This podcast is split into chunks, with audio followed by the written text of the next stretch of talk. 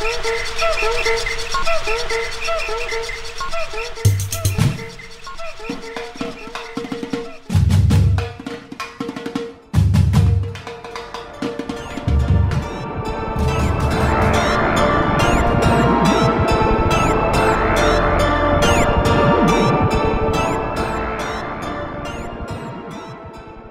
Agora está gravando. Meu nome é Natália é. Salazar. E eu sou a Renata Schmidt. E esse é o podcast Pátria Amada Criminal. Sejam muito bem-vindos. Bem-vindes. E hoje nós temos uma participante especial em nossa Tem balbúrdia. visita! Tem visita. Gente, se comporta, Renata. Temos Tá bom. companhia hoje. Vou me comportar. Temos... Diz a pessoa que tá no chão da sala, né? Sim, gente, eu permaneço no chão da sala, tá? Meu, meu estúdio ainda está em reforma no momento desta gravação, então eu permaneço dei, sentada no chão da sala, me apoiando no sofá. É chique, chique. Chique, por que não? Não é mesmo? É, gente, hoje nós temos uma participante em nossa balbúrdia, em nosso pequeno esbar. A Juliana, Juliana Givi... Não? Já errei. Givisiei. Givisiez. Divisiez. Estamos com a Juliana do Drink com Crime, gente. Seja muito bem-vinda, Ju. Olá, gente. Obrigada. A Ju, tem um, a Ju tem um lugar especial nesse podcast. No nosso coração, sim. Claro, sim. No- não só no nosso coração, mas nesse podcast também, na história do podcast, porque ela é ouvinte desde que a gente era tudo mato. E ela foi a nossa primeira catarceira. Assim que a gente lançou o Catarse, ela assinou. E ela permanece nos apoiando e sendo nossa agora amiga e parceira de podcast, nossa parceira de, de trabalho. Sim, e eu aprendi muito com Pátria, porque a forma com que eu conto de histórias, com que eu faço os roteiros é totalmente inspirada em vocês, sabe? Acho que se vocês não existissem, eu não teria um Oh. podcast, porque eu não teria, não saberia como fazer um podcast, porque realmente eu sou muito fã. Assim a tia chora. Sou muito fã de vocês, menina, de verdade. Admiro muito o trabalho de vocês. Vocês são Hum. maravilhosos. Pra mim, vocês são o melhor podcast que existe, Oh. tá? Ah. Muito melhor que o meu, muito melhor que todos. Vocês estão de parabéns, maravilhosos. Ai, gente. Ai, e é A gente isso, fica gente. emocionada. É isso, agora vamos chorar. Adeus, acabou, foi aqui, acabou aqui. Muito obrigada, Ju. É um prazer ter você aqui. Você é sempre bem-vinda. É, você já conhece a casa, a casa é sua. Você pode falar o que você quiser, militar, contar piada, contar experiências pessoais, é, xingar quem você quiser xingar. E sinta-se em casa. E venda seu peixe. Que dia que sai o seu podcast? Como que é seu podcast? Fala do seu podcast Conta de onde tudo. todo tudo, onde eles acham, onde eles apoiam. Obrigada, meninas, pelo convite. Estou muito feliz de estar aqui hoje. É, eu participo do Drink com Crime, junto com a Carla Moraes. E o nosso podcast é semanal. Os episódios vão ao ar toda terça-feira. E quem nos apoiar, também acima de 10 reais, também tem um episódio exclusivo. Então, nos apoiem pela Aurelo. E apoiem o Pátria Amada também, assim como eu, que é maravilhoso. Exatamente. Aí, gente, vocês podem assistir, vocês podem nos ouvir de segunda e ouvir o drink com crime na terça, já tomando um drink, porque passou segunda, já é socialmente Sim. aceitável. Exatamente, gente. Não só socialmente aceitável, em muitas situações necessário tomar um drink já na terça-feira. Sim. E, gente, é, falando na Carla também, se vocês ainda não ouviram, vá ouvir o caso Lucas Terra. A Carla Sim. faz esse podcast, um podcast sério, maravilhoso, e que é atual, né? O caso acabou de ser julgado, os pastores foram condenados, então é um caso que está na mídia. E a Carla acabou de fazer o décimo episódio, né? Com a conclusão do caso. Então vai lá, apoia, sabe? Compartilha nas suas redes sociais, dá, um, dá uma força pra Carla, porque o trabalho dela é incrível naquele podcast. E vale a pena, gente, vale a pena conferir. Pois sim. Da Carla e da Daiane Polizel, do Composição de um Isso. Crime, que também é maravilhosa. E as duas fazem um trabalho maravilhoso, gente. Ouçam sim. Bom, gente, falando de drink, falando de crime, o nosso caso de hoje tem um drink, um drink temático. Hum, Não sei se vocês conhecem, eu não conhecia. É um drink icônico nos Estados Unidos que chama The Black Tooth Green. Hum, Que seria o sorriso do dente preto. Olha! É uma combina... Sim, é uma combinação de Crown Royal, Seagram 7 e com splash de Coca-Cola. É basicamente uísque pra caralho e Coca-Cola. Oh. Dois uísques diferentes misturados, Coca-Cola e gelo. Nossa! Gente, eu tô de ressaca hoje. Essa conversa já me deu uma queimação no estômago. No Drink com Crime, a gente dá receitas de drink. Então, hoje teremos uma receita da Renata Schmidt. Renata, compartilhe com a gente. Pessoal, uma receita minha, não, né? É uma receita que eu estou trazendo de Seagram 7 com outro whisky que eu já esqueci. Crown Royal e o splash de Coca-Cola. A Coca-Cola falam que é só o suficiente para deixar o drink preto. Ah. Hum. Pra dar o nome, pra, né? Pra ficar parecido com o nome The Black Tooth Green. Hum. E se você é fã de Pantera, você já sabe o caso que eu vou trazer, porque esse é o drink que foi criado pelo Dimebag Darrell, que era o guitarrista do Pantera. E esse era Hum. o drink dele. Era o drink que ele pedia em todo lugar, seja gravando, se apresentando, enfim. E eu, bom, a gente tá fazendo um especial, né? Hum. Nós, em parceria com o Drink com Crime, um especial de crimes do universo do metal. Então a gente começa com esse caso que é considerado até hoje uma das maiores tragédias da cena do metal no mundo, assim. Hum. Então se preparem, gente, porque olha, hoje o que, que a gente vai ter? A gente vai ter um pouquinho de música, se você é um Patria Mother fã de rock, você vai se divertir um pouquinho. A gente Hum. vai ter polêmica, a gente vai ter treta. A gente vai ter um vilão que chama Crazy Nate. Então, assim, vai ter um pouco de tudo, vai ser uma viagem. Eu gostei do Crazy Nate. Não, ah, eu não sei, eu acho que você já sabe que vai dar tudo errado quando o seu apelido é Crazy Nate, sabe? É, então. É tipo. ele, já, ele já. É tipo Bob the Drag Queen. Ele já diz a que veio, sabe? Crazy Nate. Eu gostei do nome, tá, gente? Da pessoa eu não gosto. Não sei. É, não é, enfim, é, é, é tri. Eu acho que assim, o consenso que a gente vai chegar nesse episódio é que todo mundo vai odiar o Phil Anselmo. As suas opiniões sobre o Crazy Nate podem divergir, mas o ódio ao Phil Anselmo segue o mesmo. Se você gosta dele, eu não vou dizer pra você parar de ouvir, mas assim, escute nossos argumentos. Talvez você termine esse episódio concordando com a gente. Talvez não, e se você discordar e tiver uma opinião válida que não seja, ai, mas eu gosto dele, você coloca aquela opinião pra gente. É. Se sua opinião for só, ah, eu gosto dele, pode colocar também, porque dá engajamento pra gente, mas a gente não vai levar ela em consideração.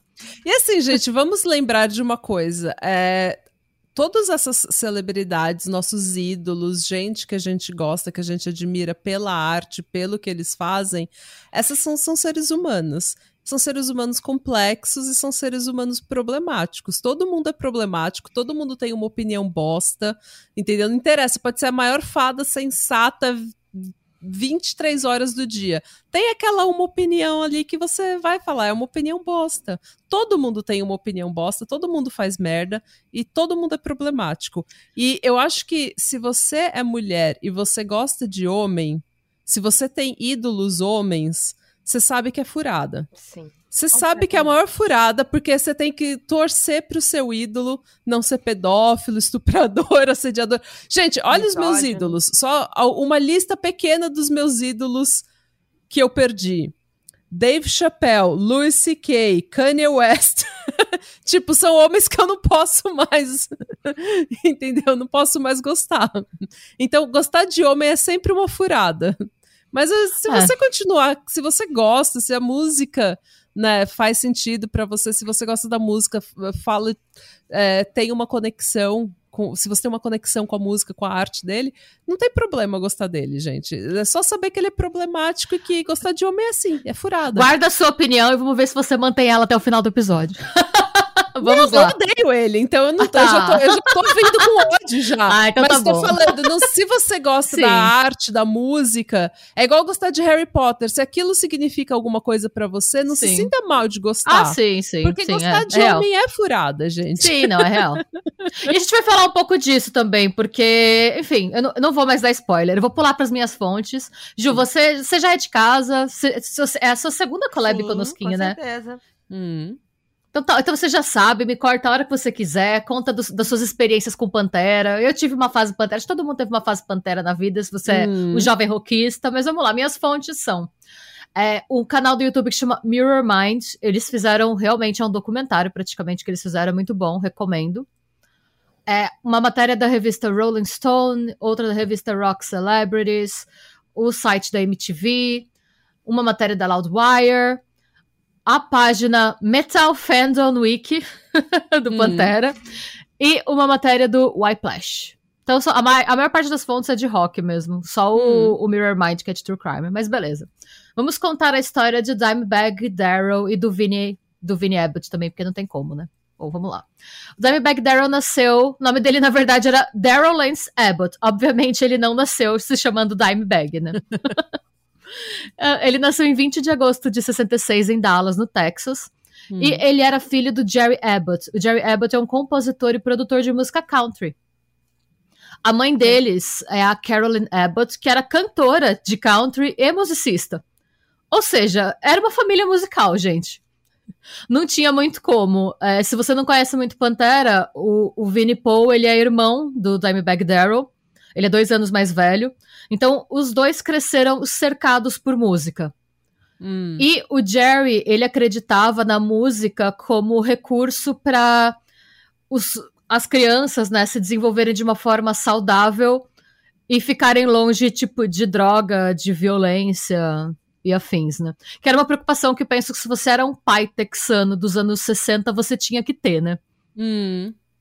E eu acho que eles também deviam ter uma paciência do caralho, porque quando o, o Dimebag e o Vinnie Paul eram crianças, eles tinham acesso a todos os instrumentos musicais que eles tocavam sem parar. Imagina o barulho daquela casa. Nossa.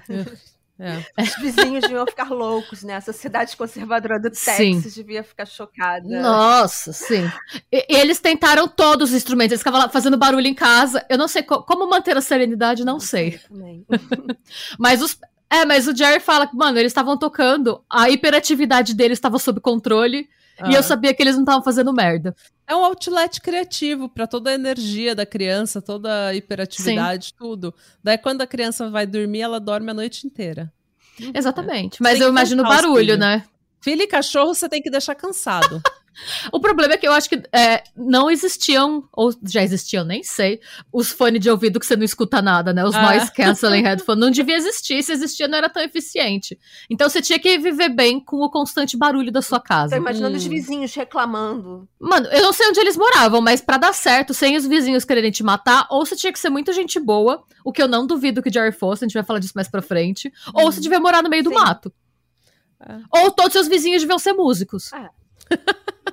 Não sei. Eu sei que o Dimebag começou a tocar guitarra com 12 anos. Hum. E com 14, ele começou a entrar em competições. Porque falam que quando ele começou a tocar, ele não era muito bom. E é bom falar isso porque tira um pouco aquela lenda de, sabe, a criança prodígio que acham que já pegou a guitarra e já fez um solinho, assim, já caiu no chão. Não. Hum. Ele era ruim, mas ele sempre foi muito determinado e ele era apaixonado por música. E essa paixão acompanhou ele pela vida inteira. Então ele começou a tocar, ele pensou, nossa, eu quero tocar guitarra. Por dois anos era só isso que ele fazia. Hum. Todo o tempo livre dele era passado melhorando na guitarra. Com 14 anos, então, ele entrou nas primeiras competições e ele competia contra músicos adultos, tá?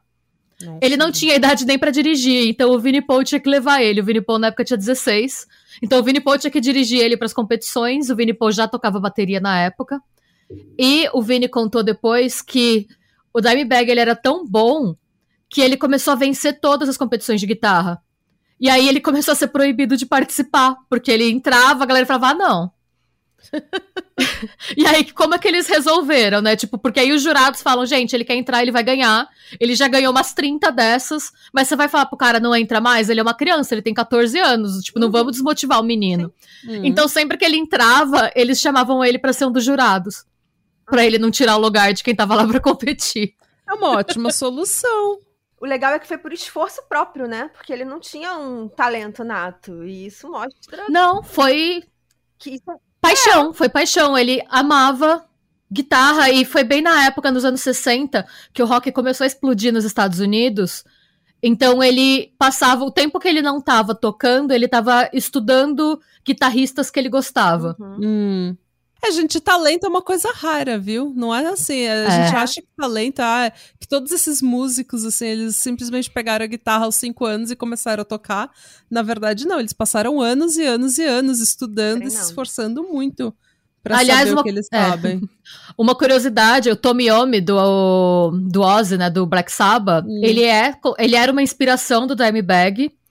E quando você lê na biografia do Oz, ele conta que o Tommy Iommi é considerado um guitarrista único, mas na verdade não é porque ele tinha um estilo único, é porque ele sofreu um acidente, ele era operário, ele perdeu dois dedos. E ele teve que aprender a tocar sem as pontas dos dedos.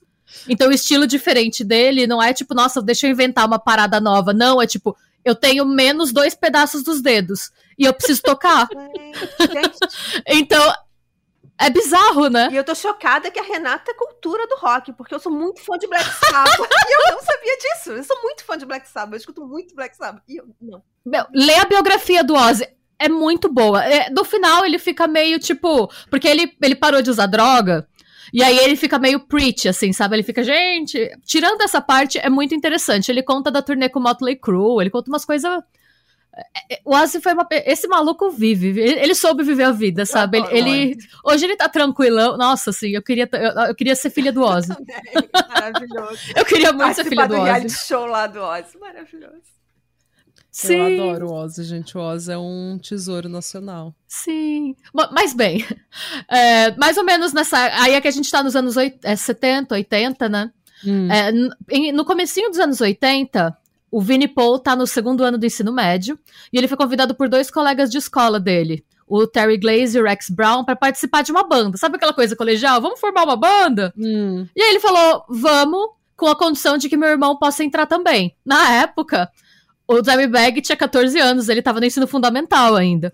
E aí os caras acharam meio lame. Ah, tem, o irmãozinho dele tem que entrar? Ah, mas se o irmão dele não entrar, ele não vai, não vai entrar e ele, ele, tipo, é o melhor baterista que a gente conhece. Hum. E aí eles toparam. E aí, a princípio, era pro Terry Glaze, que era o vocalista, e o Dimebag Darrell dividirem a guitarra. E aí o Terry Glaze olhou pra ele e falou: Ah, então você faz suporte pra mim, tá? Porque era um moleque de 14 anos. Claro. Aí ele falou, tá bom. Aí o Dimebag fez um solo, eles olharam, ok, então só você toca guitarra. Eu não, não tenho o que fazer aqui, sabe? Beleza, muito obrigado.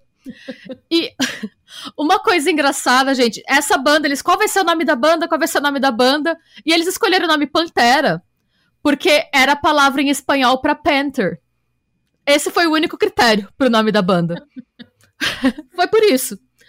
E na época, gente, sério, se você pega a primeira, os, o, os primeiros álbuns do Pantera, a inspiração deles era o Motley Crue. Eles queriam ser uma banda de glam metal. Não tem nada a ver Nossa. Pantera com Motley Crue, gente. Motley Crue é Não. é colorido, é calça vermelha justa e o é eu vou te, eu vou te mandar, eu vou te mandar a... Não, eu vou te mandar a foto, as primeiras fotos de divulgação do Pantera. E você vai dar muita risada, você não vai reconhecer as pessoas. Porque eles estão usando spandex brilhante. Quando eu digo brilhante, eu quero dizer dourado. E eles têm os cabelinhos Motley Crue. Gente, e... só falta aquela calça, aquela calça justa. Sim, também tem, tem tudo, tem tudo. Gente, era uma, eles queriam ser o Motley Crue. Era uma, tanto que o nome do Dimebag Darrell, o nome artístico dele na época era Diamond Darrell. Ele não usava o nome Dimebag Darrell ainda. Olha, eu ouvi tudo de rock, mas Motley, Motley Crue eu sempre achei muito breca. Nossa, Motley Crue é muito ruim, é gente. Brega, gente. É, é brega. E a música, eu não acho a música Também é boa. É terrível, terrível. E eles dão aqueles gritinhos finos. Ai. E, sei lá, eu acho o som ruim, não sei se era o estilo deles, mas parece que eles estão sempre muito longe da música e eles cantam mulher, putaria, uh! É um negocinho assim, sabe? Isso é Motley Crue pra mim. Sei lá, enfim. Mas na época era o som que tava super hype, né? Era Motley Crue, White Snake. Ah.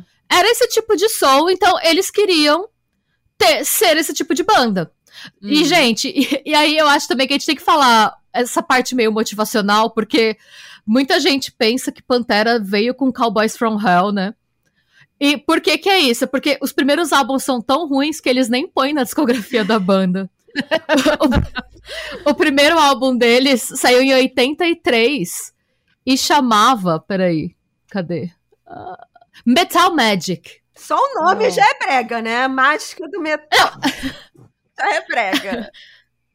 É, gente, a cara do álbum, depois eu vou mandar. Eu vou mandar tudo. Você vai ver antes, Ju, porque eu vou mandar no WhatsApp, mas vocês vão ver a cara dos álbuns no nosso, nas, nossas redes, nas nossas redes sociais. Gente, não, e é, você escuta, não tem nem disponível. Eu só achei o álbum pra ouvir no YouTube, tipo, álbum inteiro, assim, um álbum de 40 minutos. É, é um álbum de. É um, é um grande clichê do glam rock, assim. Não tem nada de muito criativo, não tem nada. é, o instrumental é bom. Mas é um álbum de- é um álbum clichê de glam, gente. É letra de putaria e festa e bebida e mulher. Eram os moleques de 16 anos, sabe? Cantando Foi dessas a fase coisas. tecnobrega. É, É isso. a questão do, do vocalista, porque o Pantera é voz, vozeirão, sabe? Aquela voz grossa. Então, e é. o Motley Crue é aquela voz fininha, assim, sabe? O Terry Glaze, ele é, que era o vocal, né? Ele é um vocalista de glam. É uma vozinha fina, é assim mesmo, e essa é a banda. Era isso. e assim, quem eles lançaram todos os álbuns independentes, mas quem ajudava eles era o Jerry, né? O Jerry, pai do Diamond e do Vini, ele era, né, gente, o produtor de country, mas ele ajudou os filhos dele, ele criou até um selo fantasma de metal, um selo separado do dele, pra não ligar a marca dele com essa com essa gentalha. ele aj- tô brincando, não, o termo não é bem essa gentalha, mas ele criou um selo separado do selo dele de country pra divulgar os projetos de rock dos meninos, porque era uma Hum. banda de adolescente, gente. Eu, eu entendo, eu, eu achei que ele foi muito gente boa, porque ele deu o tempo dele, ajudou os filhos, divulgou e criou um Hum. selo só pra divulgar a, a banda de rock dos filhos. Eu achei bonitinho. Sim. Eu também acho. Mas enfim, eu, eu também entendo ele separado a brand dele, porque realmente não era um som bom, gente. Você entende um mínimo de música, você vai ouvir falar. "Eh". Eita, melhor não. E aí, gente, o segundo e o terceiro álbuns, que chamam Projects in the Jungle e I Am the Night, foram lançados em 84 e 85. Estavam lançando um álbum por ano, gente. E estavam na escola, olha aí. Hum, Mas também são muito ruins, gente. Não tem, o que, não tem como defender esses álbuns, sabe? São, é- é- são dois álbuns que são grandes clichês do glam metal, tanto em termos de musicalidade quanto em relação a teor e qualidade de letra. Hum. E o que que faz tudo mudar? O Metallica lança Ride the Lightning em 84 85. Sim, eu conheço essa história. O Metallica, ele muda o, o cenário do Ele rock, muda. né? Depois... Ele cria o thrash metal, né? Exatamente, exatamente. Continua, Renata. Tudo bem. Não, mas é, é- não, é uma história Uhum. emocionante, né? Porque mudou muitas bandas que a gente conhece hoje só existem por conta do Metallica. Hum. E, mais especificamente, The Ride the Lightning, né? Esse, o Ride the Lightning, ele é o segundo álbum do Metallica, foi o álbum que consolidou Metallica como uma das maiores bandas de metal de todos os tempos. E foi, eu não, a gente nunca pode afirmar que tipo, foi o Metallica que criou o thrash.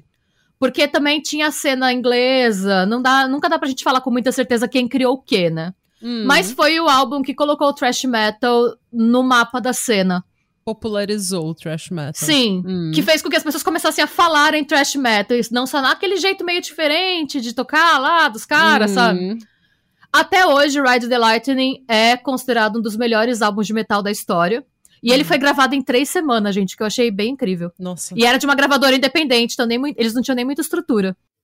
A quantidade de cocaína que tem nesse álbum. É. Pra gravar em três Você semanas. bate o álbum, ele sa- É. cocaína. E acabou sendo um refúgio pra galera do rock que queria algo mais radical, Sim. porque o, e- essa onda do Motley Crue era aquela coisa colorida, hum, sabe, com, com as mulheres lá dançando de biquíni, e o Metallica... Era glamourizado, É. né? E o Metallica levou o rock de volta Ah, pro é. porão, sabe? Aquela coisa Hum. porão, Exatamente. todo mundo gritando, rock, revolta, então... Sim, eu também acho que nem todo mundo se identificava com a estética barra com as letras também. Pois é, Hum. também. Porque nem tudo, sei lá, eu acho que é uma coisa, eu não sei, mas minha opinião, eu acho que às vezes você quer ouvir um rock pra ficar também meio introspectivo, meio pistola com o mundo, e não só quando você quer festar e usar drogas E o rock é transgressor, a gente tava falando Sim. isso no início da gravação, antes da gravação. É, rock é transgressor, você não quer ver gente, tipo, só festando, comendo mulher e cheirando cocaína. Tipo, isso não é transgressor a vida inteira. Pop. Entendeu? Isso é pop, isso é, É. tipo. E isso fica velho, né? Você quer ideais, você quer é, confrontação, você quer ódio, você quer raiva, Você, você, quer chocar a sociedade. Exatamente, isso. Se você ficar cantando sobre o quanto você é rico e quantas mulheres você come, isso não é transgressor. A não ser que você seja do Kiss. o que- Eu passo todos os panos pro Kiss, porque Detesto Kiss também. Acho Kiss horrível. Não, eu não, eu não gosto do som, mas eu acho eles tão fofos. Eles estão lá até hoje fazendo a mesma coisa, sabe? Tipo, com a carinha pintada. Eu não sei. Talvez eu ouvi que o Kiss parou de fazer sucesso quando eles tiraram a maquiagem, porque eles eram tão feios que Sim. as pessoas olharam a cara deles. Não, quero mais Eu acho que não é. Eu não sei nem se é uma questão de eles serem bonitos ou não. Eu acho que é uma questão que, pra mim, aquilo lá era estampado. Pra mim, eles são assim, sabe? Nasceram daquele jeito, Não né? sei. O bebezinho, olha pintadinha, carinha. Eu não sei, sei lá, eu não sei explicar, mas é que o Kiss, ele me faz rir. é tipo, é palhaço versão metal, sabe? tipo, a bebê Renata adoraria o Kiss animando a festa dela. É tipo isso. Sim. Mas enfim, vo- voltando, o que que, né, o Ride the Lightning tem a ver com o Pantera, né? O quê? O que tem a ver foi que o Dimebag e o Vinnie Paul ouviram esse álbum e eles falaram, mano, é isso que a gente tem que fazer, é isso que a gente quer fazer, é assim que a gente quer ser. Hum. Tipo, a gente tava perdendo muito tempo fazendo o que a gente achava que a gente tinha que fazer pra fazer sucesso, em vez da gente fazer o que a gente gostaria de fazer em termos de música. Hum. Então eles tiveram essa epifania, tipo, mano, a gente tem que mudar. O, o que a gente tá fazendo tá ruim porque a gente não gosta do que a gente está fazendo. A gente tá- só tá fazendo isso porque é o que vende, e não porque é o que a gente curte. Então, tá na hora da gente fazer o que. Esses caras mostraram pra gente que a gente pode fazer o que a gente curte e ainda ser famoso. Uhum. E aí eles, então beleza. E aí o Vinnie Paul, o Dimebag, que ainda era Diamond Darrell, e o Rex Brown falaram: é esse o som que a gente quer! Yay! Só que aí o Terry Glaze disse: não, eu sou um Glenn Metaller purista, eu quero fazer Glenn Rock, eu gostava do que a gente estava fazendo, e se vocês forem mudar a- os rumos da banda, eu quero sair. E vou arrumar uma galera de E aí eles falaram: bye, Felícia. É. Vai feliz com a sua calça rosa purpurinada e suas unhas rosa. Que a gente vai aqui vestir um black. Sachê Away, você e essa sua drag cansada. Você e sua drag cansada. Coitado, o maluco tinha 18 anos, sabe? Já era uma drag cansada, pobre Terry Glaze. Mas pobre Terry Glaze, porque ele deve ter se sentido tipo o Quinto Beatle, sabe? Que, não, que saiu porque não quis ir pra Hamburgo. Ai não, gente, Hamburgo não, quero ficar em Liverpool, tô cansado, não quero ir pra Alemanha não. E aí os Beatles estouram, tipo, não! Eu acho que foi essa a sensação, porque aí eles precisavam de alguém eles meio que fizeram, tipo, disse que disse, gente, hoje tá precisando de um vocalista, o nosso saiu. Entra Phil Anselmo, que na época era um jovem de 17 anos, recém-saído de Nova Orleans, Hum. que ficou sabendo por base da fofoca que a banda tá precisando de novo vocalista. Foi conhecer os caras, a química foi imediata, na época todo mundo queria a mesma coisa, que era fazer um som maneiro. Hum. E aí, é, assim foi criada a formação do Pantera, que ficou famosa e que viria a ser extremamente premiada. E juntos eles lançam um álbum que chama Power Metal, que é uma bosta. gente, desculpa, banda gente, eu não queria falar com toda essa ênfase, Dia. não, gente, é, o nome do álbum é Power Metal e ele é um álbum de Power Metal. Não tem nada a ver com Metallica, nada. Parece, se você escuta, parece tipo. Sei lá, pega uma banda de qualquer de Power Metal mais ou menos, assim. Era um álbum de Power Metal mesmo. Tinha até aqueles. Que eles cantam, sabe? É. Tipo, era um Power Metal, assim. Era. Mas bem, o Power Metal ele é considerado um álbum de transição. Hum. Ele não é bom. Realmente é, é- Mas assim, ele não é bom, mas ele não é tão ruim quanto os outros álbuns. Ele é um álbum. Como um álbum de Power Metal, ele seria considerado um álbum ok. Não é um Halloween da vida, mas não é tipo, meu Deus, voltem pra garagem, sabe? Volta pro mato. Volta pro mato. Parando pra pensar em tudo isso, é, eu acho que a gente tem que refletir um pouco sobre a importância de você insistir num sonho mesmo que as coisas não saiam da maneira que você imagina nas primeiras tentativas, sabe? Porque para e pensa. Você tem o Metallica que. Eu acho que eles não têm nenhum álbum ruim, tirando o, Sen, o, o Saint Anger lá, que foi, eles já eram famosos, mas nem vou Uhum. entrar nesse mérito. Sim. Mas você tem o Metallica que entra na história, do- no- na história da cena no segundo álbum. Uhum. E você tem o Pantera. O Pantera tem quatro álbuns muito ruins que eles nem põem na discografia. É. Elton John tem dois álbuns, os dois primeiros álbuns não fizeram sucesso nenhum. E ele é o Elton Então. John, ele sempre foi talentoso. Exatamente. Então é. E assim, é, você, eu fico pensando se eles tivessem desistido, porque, gente, são quatro álbuns, são tipo cinco anos mais da vida deles. Que eles Hum. estavam tentando e não estavam emplacando nada, e aí entra um integrante novo, agora vai, não foi. Enfim. Gente, se você tem um sonho, isso é uma coisa que você adora fazer, é uma coisa que, tipo, é um trabalho, mas também te faz feliz, insista. Porque Uhum. pode demorar um álbum, mas pode demorar cinco. Uhum. Que foi o caso do Pantera. Porque é aí que, em 1990, nasce Cowboys from Hell. Que é maravilhoso, eu amo, gente. Eu já É- é, muito esse álbum é maravilhoso, eu não álbum. tenho nem- É muito bom, maravilhoso. É muito bom, Uhum. é muito bom. É, é- é maravilhoso esse álbum. É, o Cowboys from Hell, de uma forma bem similar ao que aconteceu com o Ride the Lightning, ele revolucionou a cena do metal dos anos 90. Eles conseguiram criar um gênero completamente novo. O Cowboys from Hell é considerado o primeiro álbum de groove metal da história. Sim. Ok. O groove, o groove metal, ele é um estilo que é considerado uma mistura do thrash metal, com os, só que com os riffs um pouco mais lentos. E isso, os riffs, o groove metal existe por conta do Dimebag Darrell. Porque o Dimebag conseguia pegar um riff do Metallica, por exemplo, e deixar ele mais lento, só que mais pesado. Ok. E é essa, é essa musicalidade e esse protagonismo da guitarra que fazem do groove metal um estilo único. Então, assim, é, eles demorou, mas eles criaram uma coisa completamente nova que também entrou pra história da cena, né? Então, que bom que eles não largaram mão no, no quarto álbum por cansaço ou tristeza, ou whatever, enfim. Não desista. Não desista. E foi a partir daí que o Jerry, até aí, o Jerry ainda era empresário da banda. E eu achei isso muito bacana da parte dele. Por quê? Cowboys from Hell poderia deixar esse cara milionário. Hum. Sim. Mas ele olhou e ele falou: Eu não tenho capacidade como manager pra colocar vocês onde vocês merecem estar. Porque essa não é minha cena, eu não entendo de rock. Eu sou um cara de country. Precisava de alguém com Uhum. experiência. Então- É, eu não tenho experiência nesse mercado. Então, vocês estão crescendo muito e vocês precisam crescer com alguém que saiba o que tá fazendo, que não você eu. Então, ele abriu mão de agenciar os filhos, que é uma coisa que se mais pais tivessem a visão de fazer, a gente teria menos criança problemática de Hollywood. Teria. Mas enfim. Ele passou, então, o bastão pro Walter O'Brien, que já tinha experiência com bandas de rock, conhecia muito bem a cena.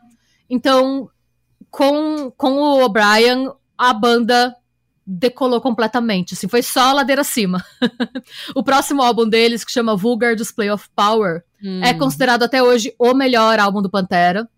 Recebeu disco de platina duplo, com mais de 2 milhões de cópias vendidas, o que hoje não parece muita coisa, mas vamos lembrar que era uma banda de metal nos anos 90, Uhum. É, você antes vender da dois internet. antes da internet. Ah. E essa foi, assim, meio que a era de ouro. Logo depois de- desse álbum, né, do Vulgar Display of Power, eles saíram em turnê por mais de dois anos. Imagina, dois anos na estrada, fazendo turnê. É muito tempo, gente. É, é essa é considerada a era de ouro da banda. O Pantera era reconhecido internacionalmente e os caras estavam na cara que eles eram muito brothers, que eles estavam muito bem. Hum. E essa banda também, o Pantera virou a banda queridinha da galera do sul dos Estados Unidos, dos rednecks. Hum, Hum. Porque eles falavam de. Em vez de falar de tipo, nossa, somos muito ricos, vamos com as nossas limusines pegar mulheres e tomar bebida cara, era mais tipo.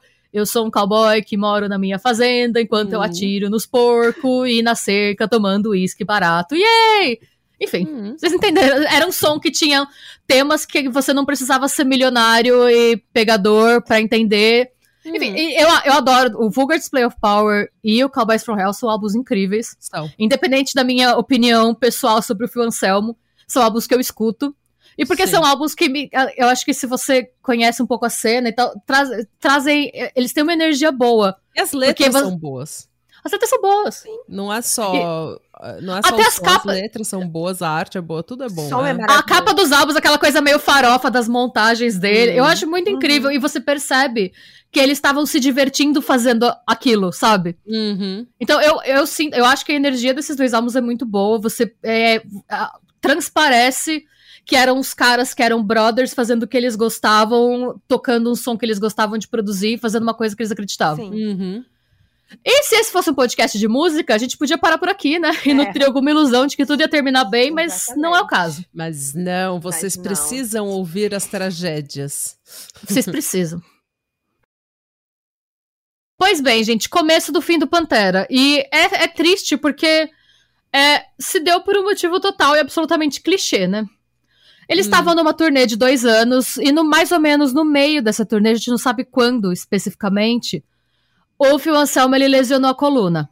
Okay. Se vocês assistem, vocês já viram clipe, show, você vê que esse homem, ele, ele fica pulando, ele bate cabeça. Você percebe que aquela coluna é muito utilizada enquanto ele performa, então é compreensível. Ele machucou a coluna em show mesmo. É isso que eu imaginei, hum. ele deve ter hum. se jogado no público, de repente o pessoal não segurou, ele caiu. E, enquanto né? ele canta, eu não sei, se esse maluco tivesse labirintite, ele tava na roça, porque ele canta balançando, assim, né? e ele canta balançando, e ele, enquanto ele tá. É, ele vai balança também, não sei. Tem que ter, um, tem que ter uma força no core absurda para fazer o que ele fazia no palco. Uhum. Enfim, é, ele era uma lesão bem séria e o médico recomendou que ele fosse operado imediatamente. Eita. Mas, para ele operar, ele ia ter que ficar um ano sem performar. Pelo menos. Uhum. Contando com cirurgia, físio e tal. E eles estavam no meio da turnê, que era assim, meio que a turnê de apresentação da banda pra cena, né? Uhum. E ele falou: operar agora não é uma opção. Hum. E aí o médico falou pra ele: ah, então nesse caso, toma aqui esse remedinho. Né? Qual era o remedinho? Vai, Codina. Ah, opioide. Legal. Opioides. Toma aqui esse opioide. No começo, é, ele não quis tomar opioide. Né? Que é extremamente viciante. No, é, no começo, ele falou obrigado, porque isso é engraçado, engraçado assim, isso é curioso do ponto de vista do Pantera.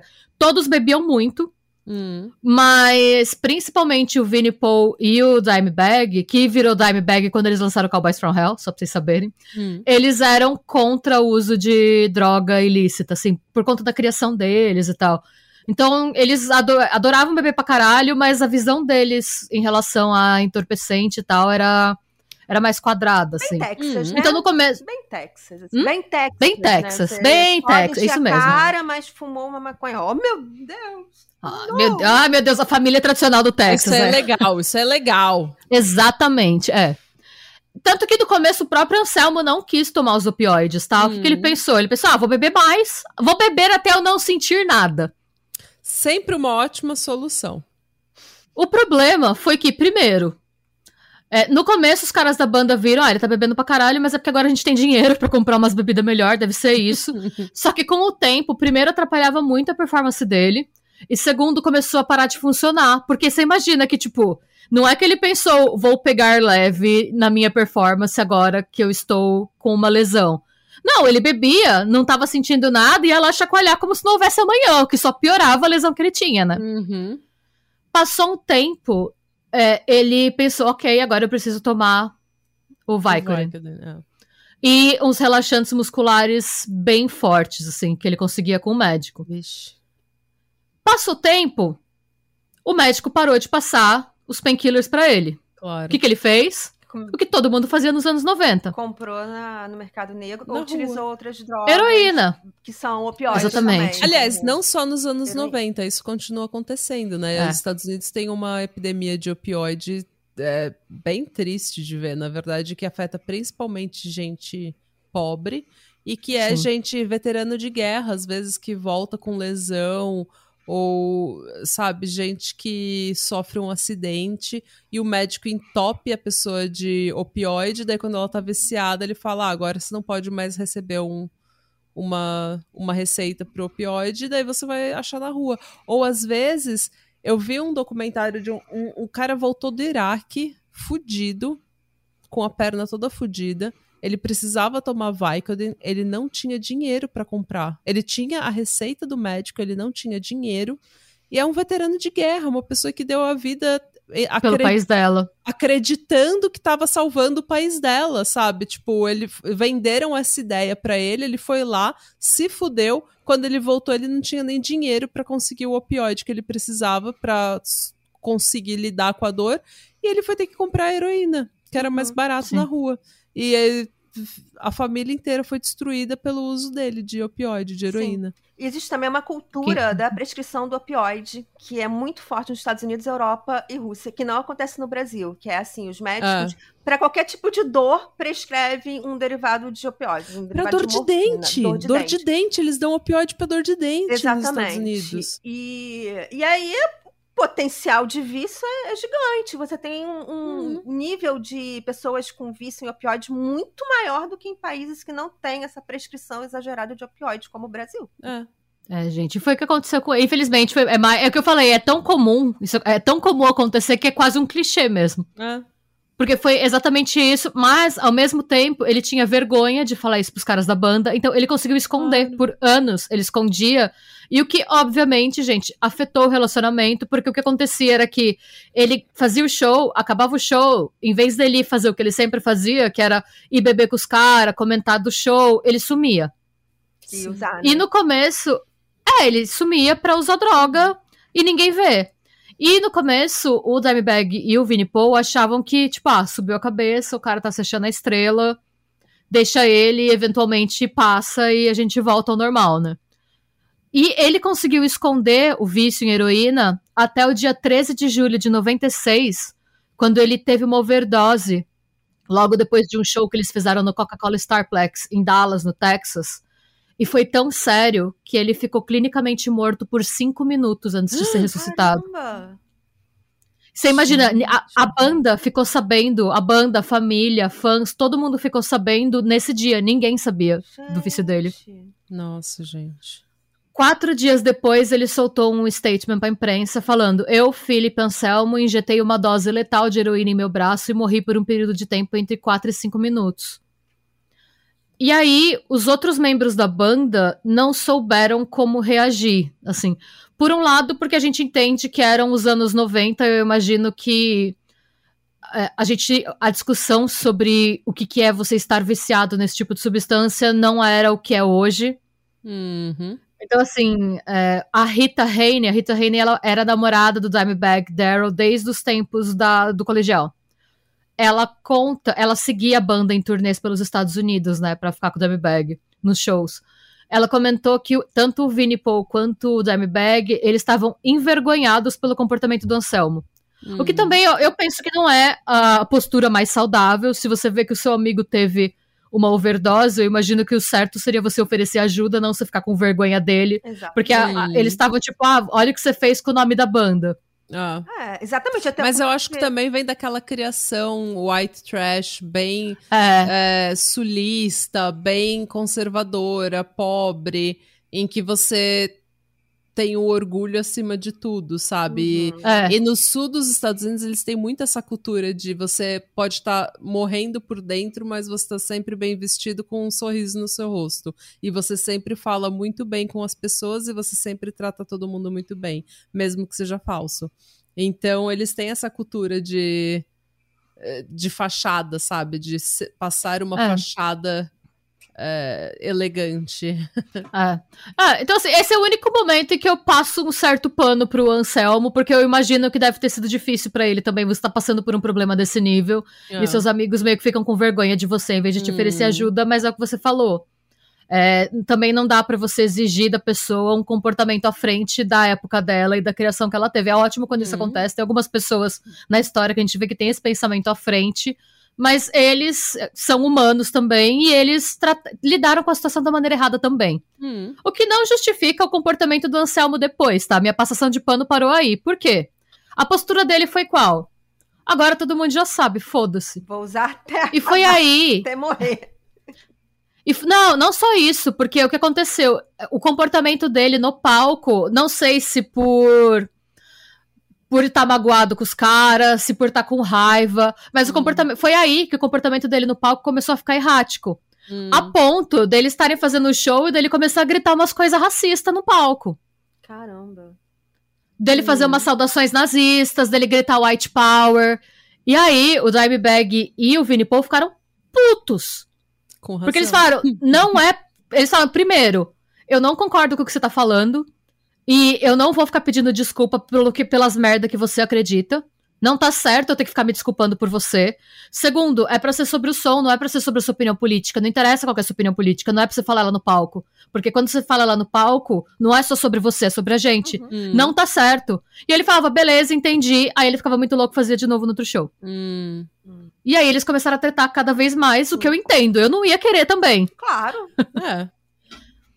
E nisso, o que, que o Phil Anselmo pensou? Qual que foi a postura dele? Vou me tratar e melhorar? Não, foi, sabe o que, que eu vou fazer? Eu vou criar umas outras bandas em que eu vou ser a pessoa mais famosa da banda. Porque aí eu vou fazer o que eu quiser, e se os outros músicos não gostarem, eu mando eles embora, e foda-se. É, a- Hum. E aí ele criou. pro- aquele mito do, vo- do vocalista é sempre a estrela, né? Eu sou o vocalista, É. eu sou o melhor. Eu e eu sou vou a banda, fazer é. outra banda e vocês que tocam outros instrumentos não vão fazer tanto sucesso. Aí, é, infelizmente, é uma postura que ocorre em muitas Ah. bandas. Sim. E o que ele começou a fazer foi passar cada vez mais tempo fazendo projetos paralelos dele. Ele tinha uma banda que chamava Super Joint. E uma outra que não eram bandas muito grandes, que eram bandas assim, era um lugar pro Anselmo fazer o que ele quisesse. Hum. e sem ninguém falar nada, sabe? Tanto que o The Great Soul Turn Trend Kill, que foi um álbum que eles fizeram em 96, foi gravado com os vocais e os instrumentos separados. O Phil Anselmo não quis nem gravar com os caras. Nossa, gente. É, então, então foi assim, foi um período bem. Nem é um álbum tão bom, eu acho que porque. Mesmo antes de eu saber dessa tour toda, já não é um álbum muito bom, sabe? Hum. E eu, hoje eu sei que provavelmente é por conta disso. Você não, aquilo, a sinergia que eles tinham não existe mais. Uhum. Uhum. Mas até aí, a postura dos caras ainda estavam sendo, tava sendo. Ele é nosso parça, a gente tá junto na época, fazia mais de 10 anos. Dá o Uhum. tempo dele, dá o tempo dele, daqui a pouco ele vai superar o que quer que seja. Eu acho que também passou o choque. Eles decidiram, tipo, vamos, vamos esperar, vamos deixar ele fazer o que ele tem pra fazer, que ele vai voltar. Uhum. Tanto que depois dessa, do The Great Soul Turn Trend, que eles começaram a ficar, as turnês e as gravações ficaram cada vez mais espaçadas. Tá. O último álbum de estúdio que eles gravaram, que foi o último álbum de estúdio do Pantera, foi em 2000, chama Reinventing the Steel. Ok. E eles estavam querendo entrar em turnê, eles pensaram, porra, faz quatro anos já, né? Hum. Vamos, vamos superar. Só que aí, é, a última turnê que eles fizeram, na verdade, o último show da última turnê foi no Japão em agosto de 2001, 28 de agosto, se não me engano.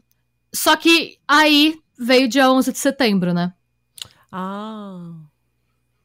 O que que aconteceu? Depois do dia 11 de setembro, e aí vem uma grande treta, e aí a cena toda se divide, aí a, a treta do Pantera, gente, é uma das tretas que até hoje mais divide opiniões, assim, no mundo do metal. Por quê?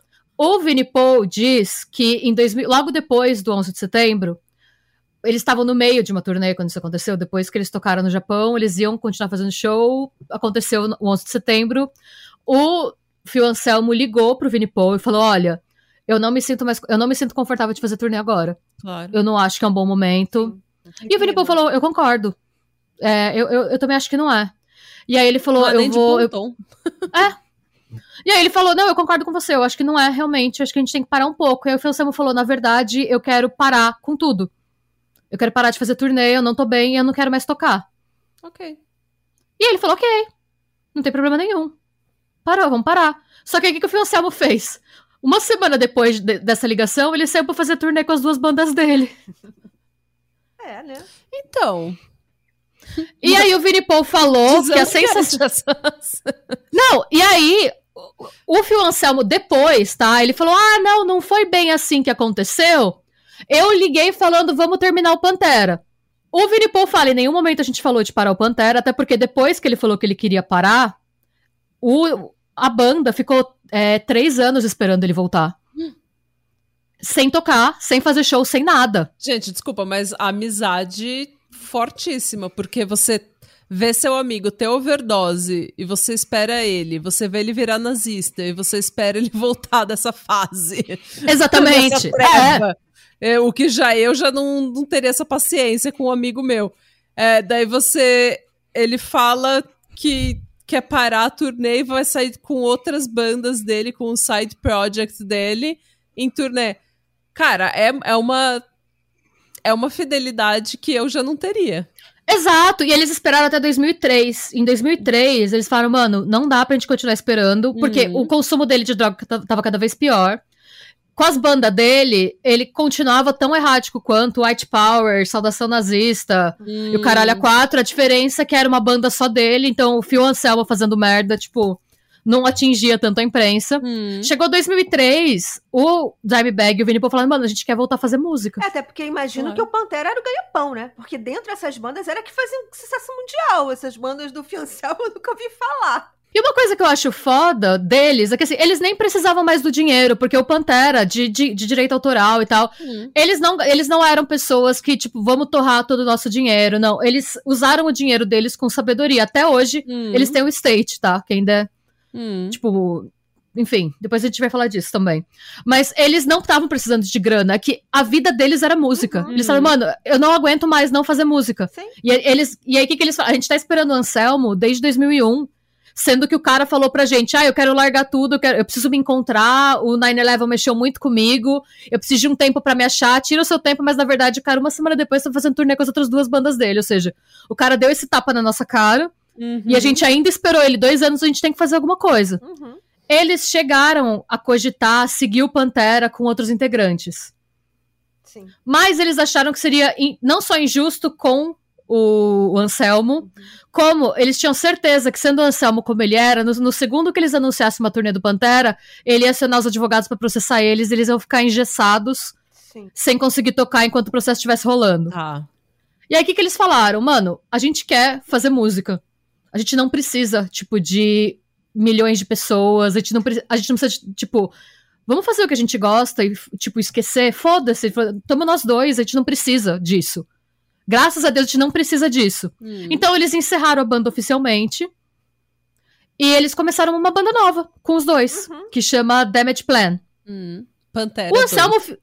É, era o Damage Plan. É um som que tem. é, se você escuta hoje, eles têm um álbum, o álbum deles. Qual que é o nome? Peraí. Newfound Power. É anos 2000, gente. Se você olha os clipes e tal, é um álbum que já dá uma flertadinha com o New Metal. Hum. Ele tem uma pegadinha de corne ali, mas o, tanto a bateria quanto a guitarra são bem características, assim. Tá. Só que o que, que, que o Phil Anselmo faz? Ele fica puto. Ele fica puto, porque ele Deus. fala que. Ah, Não, essa, ele fica. Ele, e ele fica puto, nível. Ele começa a falar mal, do, principalmente do Dimebag Darrell, em todo lugar que dá palco pra ele. Ele começa a falar que terminaram o Pantera sem consultar ele. Ele começa a falar. "Ah, Você sumiu! Você sumiu, Sandra! É, ele, mas não consultaram ele. Terminaram a banda sem falar com ele. A banda que, assim, que quem começou foram os dois caras. Uhum. Que ele saiu, tipo, metendo louco, falando, eu preciso me encontrar, mas eu vou fazer turnê com os outros. É tipo aquele cara que termina com você porque ele fala que ele não tá pronto pra, pra ter um relacionamento, só que aí na semana seguinte ele anuncia que ele tá noivo. Sim. Sim. E se você Ele dá uma um noivo, dessa. ele vai ficar puto porque com você. E ele vai ficar É. puto porque, mas a gente só tava dando tempo, sabe? É. Então, assim, ele não só fica puto, como ele começa a E não só fala mal, a meio que.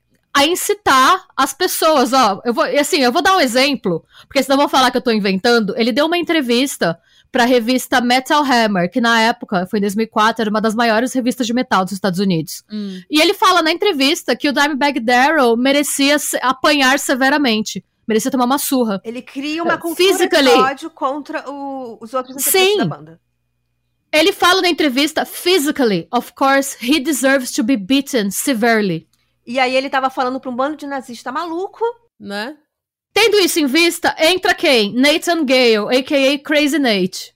Ai, meu Deus. O Phil Anselmo parece ser o tipo de pessoa que ele sempre é a vítima dos problemas que ele mesmo Exatamente, cria. exatamente. Obrigada, sim. Exato. Ele cria o Sim. problema, ele é a vítima e, e- gente, deixa eu vamos deixar bem claro nesse podcast. Leve isso pra sua vida. Você nunca é a vítima de um problema que você criou, tá bom? Sim. Nunca. Você é o vilão da sua história. Então para de culpar os outros pelos problemas que você cria. Já tô ficando nervosa nesse podcast, já tô me dando subida pressão. Aí, falei que você ia ficar puta. Eu falei, gente, é, é muita filha da putagem. É muita filha Porque- da putice. Assuma seus BO das suas decisões. Tá bom? Você não é a vítima. Chegou um ponto até que ele virou e falou assim: É, o Vini, o, o Vini Paul tá mentindo. É, eu não falei que eu queria parar de fazer turnê com eles. A gente só combinou que o Pantera ia ter um hiato. Ah, tá. É- é- tá todo mundo louco. É só você que tem a razão. Só você que Exato. lembra da conversa. E assim, tendo em conta que na época ele tava totalmente viciado, ele tava full-time addict, assim, ele não parou de usar heroína até 2005, então a gente vai falar disso também. Mas eu tendo a. E levando em conta também que eles esperaram o cara por mais dois anos, eu tendo a confiar no que o Vini Paul disse. Porque, até porque depois dessa treta, tava lá o Anselmo falando em todo lugar que fosse escutar ele que a culpa era do Vini Paul e do Dimebag, que eles mereciam apanhar, incitando, né, a galera doida. E nesse intervalo, o Dimebag e o Vini não falaram nada. Eles falaram que não era problema da imprensa a treta deles. Ou seja, Então, eles assim- foram os chiques, né? Os elegantes que não, não lavavam roupa suja fora de casa. Exato. Então eu tendo a acreditar neles. É, eu também. E aí vamos voltar pro Crazy Nate, né? O Crazy Nate, Nathan Gale, nasceu no dia 11 de setembro de 79, que eu já Uhum. acho que também que é meio bad omen, sabe? Enfim. E ele é um cara que ele teve problemas, assim, ele teve dificuldades mentais desde pequeno. Ele Mas é frequentou claro, educação. o nome dele é Crazy Nate. É, então. ele se formou em 98 na Marysville High School e ele serviu no Corpo de Fuzileiros Navais dos Estados Unidos é, em fevereiro de 2002. Só que ele foi dispensado em novembro de 2003 por ter sido diagnosticado com esquizofrenia paranoide. Ah. Então ele foi dispensado com o diagnóstico e recebeu tratamento, né? Hum. E o que aconteceu? Mesmo fazendo tratamento, ele era aquele cara que ele era considerado esquisito Sim. ele, quando ele ouviu em 2004, logo depois dele ser dispensado, ele ficou meio abalado de ser dispensado do- dos fuzileiros navais, porque era um sonho dele. Hum. Logo depois, ele ganhou de presente. Desculpa, ele ganhou de presente em 2004 o Vulgar Display of Power do Pantera. E ele ficou obcecado. Obcecado mesmo. Ele ouvia esse álbum todo dia, todos os dias, por mais de um ano. Era só isso que ele escutava. Nossa. E ele ficou tão obcecado que os amigos dele contam que ele começou a ficar meio estranho. É, eu acho que qualquer. Se você colocar Lady Gaga todos os dias e começar a ouvir, você vai ficar meio estranho. Não interessa que você ouça. Depois de um É. ano, você vai ficar meio estranho se você só ouvir aquilo. E é o mesmo comportamento de, por exemplo, um stalker que fica obcecado por uma pessoa. Só que no caso ele estava Sim. obcecado por uma banda e provavelmente pelo Phil Anselmo, que era o grande ídolo dele. É, Até hoje, gente, ninguém sabe direito o que aconteceu. O que, que eles falam foi que no começo ele falava pros amigos dele. No começo ele ainda tinha amigos, assim, no começo. Entre 2003 e 2004 foi que a saúde de- mental dele começou a decair real, assim. Ele tocava um pouquinho de guitarra, mas era aquela coisa, sabe? Tipo o cara que toca um pouco, que quando seus amigos vão na sua casa, você tira a guitarra e toca. Uhum. Era nesse nível, assim, não era nada, ele não tinha banda, não tinha nada. Mas ele falava no começo que o Pantera ia aparecer no aniversário dele. Por- e aí falaram, nossa, sério? Ah, é, eu fiquei sabendo porque eu tô pegando dicas na capa do álbum. Ele fala que tinha mensagens codificadas pra ele na capa do disco, Nossa, que era o Metallica se comunicando com ele Não, pelo disco, Pantera, avisando. Pantera. A Pantera, desculpa. Avisando que era o Pantera se comunicando com ele pelo disco, dizendo que ia aparecer na casa dele. Gente. Sempre um bom sinal. Sempre um bom Pois é. sinal quando você acha que alguém tá se comunicando pela capa do disco. Depois, ele começou a falar que, o, que ele tava escrevendo letras com o Pantera. Ótimo Nossa. sinal. E que ele tava escrevendo riffs de guitarra para o Pantera. E aí, mas sempre que pediam pra ele tocar, ele falava que tava tudo guardado na cabeça dele, que ele não ia dividir com ninguém. Ah, Já tava ruim. Depois, começou a piorar quando ele começou a falar que Vulgar Display of Power tinha sido roubado dele. Eram as letras que ele sempre teve na cabeça dele, que a banda usou sem autorização dele. Então, ele era o Pantera, né? Ele era o senhor. Pantera. Senhor Pantera é foda. Depois ele começou a falar que o Pantera tava roubando a identidade dele, que na verdade aquilo que era o, o Vulgar Display of Power era ele. Só que a banda tinha tirado isso de dentro dele e transformado num disco sem autorização dele. A banda entrou na cabeça dele, né? Pegou Sim, todas as informações Sim. e um álbum baseado no que ele, no que estava dentro da cabeça dele. sim. E Eu acredito. você acredita? É, eu vou. A minha opinião polêmica desse episódio é que eu acredito. Você tem como provar que não foi? Você tem como. Não? Não tem como provar. É. E aí, como se não bastasse, ele começou a. a- tipo, ele parou, os amigos dele pararam de frequentar a casa dele, porque sempre que alguém vinha, ele falava isso. Ele falava: Você tá vendo isso aqui? Isso é a minha cabeça! Eles não tinham autorização pra usar isso! E a galera tava tipo. Gente, ele Ok, parece eu- aquele cara que eu fui no date. então. Fiquei curiosa agora. Você você tá na Aurelo, clica lá que você vai ouvir. É, vai no Aurelo, vai lá no meu date criminal. Foi um crime Vai no de date ódio. criminal. Sim. Tá lá, é, tá lá. ela conta na íntegra. Ela, eu não tinha ouvido a história inteira até ela contar no pod, eu fiquei chocadíssima. Mas tava nesse nível, e pra piorar, a galera, uma das últimas pessoas que foi visitar ele no apartamento dele, fala que enquanto ele falava isso, chacoalhando o disco, ele falava, e você, shh, senta, senta! Era um cachorro imaginário. Caramba, era uma pantera. Era um E ele, cachorro, desculpa, esse cachorro não para. e ele falou pra amigo, desculpa, eu não, eu não sei o que fazer pra esse cachorro parar quieto. E não tinha nada lá. Gente, E aí- tô rindo de desespero. Imagina você ter um amigo assim e você vê o seu amigo sumindo aos poucos e você não tem o que fazer. E é foda, porque depois do que aconteceu, todo mundo fala que achava que ele era inofensivo. Mas ao mesmo tempo que ele era inofensivo, quando ele entrou nos fuzileiros navais, a mãe dele, como toda boa mãe sulista, Hum. deu pra ele uma bereta, uma pistola de presente. Ah. Parabéns por entrar. E ele ainda tinha essa arma. Um maluco Enfim, com arma é Ninguém sempre com uma assim. arma é inofensível, tá? É inofensivo. Pois é, ah, ninguém. que- O cara falando que, a- que o Pantera roubou a identidade dele e que tá se comunicando com ele por mensagens cifradas no Vulgar Display of Power. Então, assim, que é um álbum que vendeu 2 milhões de cópias. Então ele está se comunicando com todo mundo, né? Sim. Enfim, corta, estamos, eh, paramos aí no Crazy Nate. Que era o apelido do cara, não foi a gente que inventou, só quero deixar bem claro pra não falarem que eu tô zombando da doença mental dos outros, era o apelido do cara. E vale ressaltar que ele era, ele tinha mais de dois metros de altura, ele era bem grande.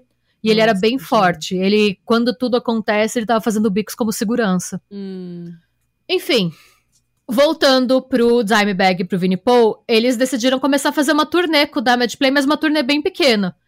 E o que é mais foda é que pra eles estava ótimo, porque eles falam que eles amavam, o que eles mais gostavam era de tocar nesses shows pequenos em Boteco Pé Sujo, Hum. porque eles não tinham necessidade de tanto segurança, nem de tanta burocracia, Uhum.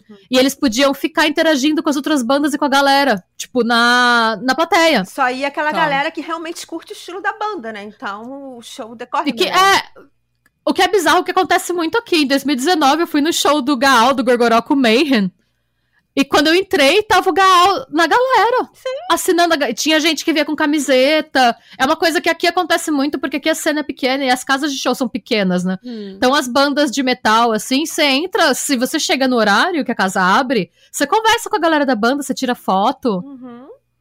Hum. Foi, é bizarro, assim. E eles gostavam disso, porque pra eles, a partir do momento que eles já tinham a grana pra se manter, pra eles era só sobre a música mesmo. Eles estavam com saudade de fazer show, de tocar. É o que eles gostavam. É o que eles gostavam de fazer. Era Tá. sobre a música pra eles, assim. E aí a gente vai pro dia 8 de dezembro de 2004, que é uma data. Gente, é, foi o 24 aniversário da morte do John Lennon. Nossa. Ok. É, o Damage Plan tava com um show marcado eh, junto com outras três bandas locais no Arosa Villa, em Columbus, em Ohio. A casa tinha capacidade para 600 pessoas, mas tinham só 250 pessoas lá. O ingresso custou 8 dólares, gente. Tipo, Muito. Nada. é, era preço de show local mesmo. Hum. E eles falam que era o tipo de lugar que, assim, se você parasse pra pensar, o Pantera nunca se apresentaria Hum. nos tempos dourados, né? Mas era o bar pé sujo que eles gostavam. Tá. E a banda tava tão confortável, porque parece que o Pantera já tinha feito um show lá antes de estourar. Quando eles ainda estavam nos álbuns ruins, sabe? Sim. Sei. E eles estavam tão de boa que eles levaram só um segurança. E eles fizeram o que eles sempre faziam nesse tipo de show. Eles chegaram mais cedo e ficaram boa parte, tipo, do tempo. Acabaram de, tipo, passar som, ver os instrumentos e tal, ficaram interagindo com o povo e virando shot de uísque no bar. Uhum. Enquanto tava trocando ideia. Hum. Nisso, o Gale, ele chegou no, no clube quando já, a, a primeira banda já tinha entrado. Ele tava usando uma camisa de hockey é, da Columbus Blue Jackets e um moletom com capuz. E o plano dele, no começo, era fazer o que fizeram no assassinato do John Lennon e interceptar o Dimebag e o Vini antes do show, fingindo que ia pedir um autógrafo e confrontar eles por estarem roubando a identidade dele. E exigir uma reparação financeira por estar tendo a identidade roubada. Não era a primeira vez que ele tentava fazer isso. É, duas semanas atrás, ele tinha tentado invadir um show pedir, pra, e pedir a mesma coisa. Só que o segurança pegou ele antes e não teve muita. Ninguém entendeu. Eles só viram ele voando pra cima do palco. E no que ele voou pra cima do palco, ele derrubou umas caixas de som. E aí o segurança expulsou ele por tumulto e não ficou registrado como nada. Era só um fã maluco, bêbado. Hum. Tinham vários, então não, não chamou muita atenção. Mas então, quando, o problema foi que quando o Gale chegou, é, os dois já tinham entrado, porque como eu falei, eles gostavam de entrar antes e ficar interagindo com o povo. Foi uma coisa que ele não imaginou que fosse acontecer. Claro. E aí ele teve que mudar de plano. Até porque ele não tinha comprado ingresso. O que eu achei bem bizarro, porque assim, era 8 dólares e a casa não tava cheia. Ele podia comprar ingresso se ele quisesse, mas ele não quis comprar. Hum. Porque na cabeça dele já tinham roubado a identidade dele, já tinham gastado o dinheiro dele, ele não ia pagar ingresso. Sim, ele tá certo nesse ponto. Eu também, se alguém tivesse roubado minha identidade, meu dinheiro e todas as minhas ideias, e até o meu cachorro que não tá lá, eu ia ficar puta Não, seu também. cachorro tá com você. Seu cachorro tá com você. Se ninguém mais vê, o problema é de quem não vê. O cachorro tá com É, ele. existe. O cachorro ninguém roubou. Então, mas se alguém tivesse roubado minha identidade, minhas ideias, todas as minhas boas músicas, entendeu? E os riffs que eu fiz na minha cabeça, eu também ia ficar puta. Eu não ia dar ainda 8 dólares pra ver essa pessoa tocar as minhas músicas. Pois é. E aí, o que, que ele fez? Ele ficou parado no estacionamento, pra fora, na- encostado no próprio carro, esperando as bandas tocarem. Hum. Nisso, um funcionário passou e viu aquele cara gigantesco encostado no carro fazendo nada. Hum. E aí ele chegou e falou: Exato.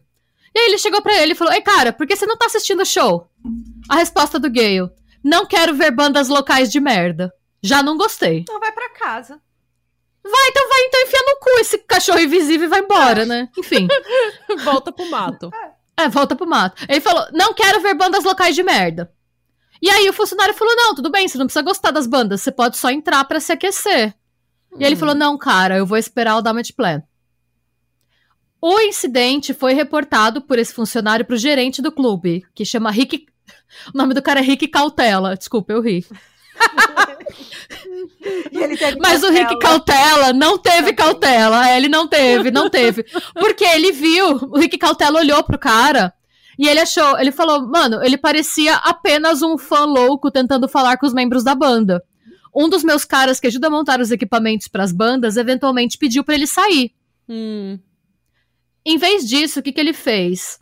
Ele fingiu que saiu, mas ele foi pra trás dessa casa de show. E aí, por volta das 10h20 da noite, anunciaram o Damage Plan no palco. Ele pulou uma cerca de quase 2 metros de altura. Ele tinha mais de 2 metros, então era quase o tamanho dele. Hum. Ele pulou a cerca e correu pra dentro do clube por uma porta lateral. E assim, era um bar redneck real, com mesa de bilhar, com aqueles bar. Aquele, era um pé sujo, real, Hum. oficial, né? Ele entrou e ele parecia, ele jogou futebol americano na escola. Hum. Ele fez um jogador de futebol americano. Ele passou correndo pelas mesas de bilhar, pelo bar, pela cabine de som. Ele foi derrubando todo mundo que tava no caminho. Ele chegou do lado esquerdo do palco. E acharam que ele queria, tipo, mergulhar no palco, porque naquela época muita gente fazia isso. Tinha muito fã que subia em palco. Sim. É. Dá até pra você ver no YouTube, tem até os compilados dos melhores fãs que subiam no palco e tal. Ele fez tudo isso em 90 segundos. Nossa senhora. Porque a banda tava na primeira música, que era o novo single que o Damage Plan tava lançando, que chamava Newfound Power, que era o nome da, da- do álbum, né? Hum. Depois, o Billy Payne, que ele, ele era cantor da banda Volume Dealer, que se apresentou nesse dia, ele falou que o cara, você olhava pro cara, o cara estava numa missão. E que ele parecia puto. No que o Dimebag tá tocando solo, é, o Gale pulou no palco, ele tirou a bereta 9mm, ele gritou alguma coisa, só que ninguém ouviu.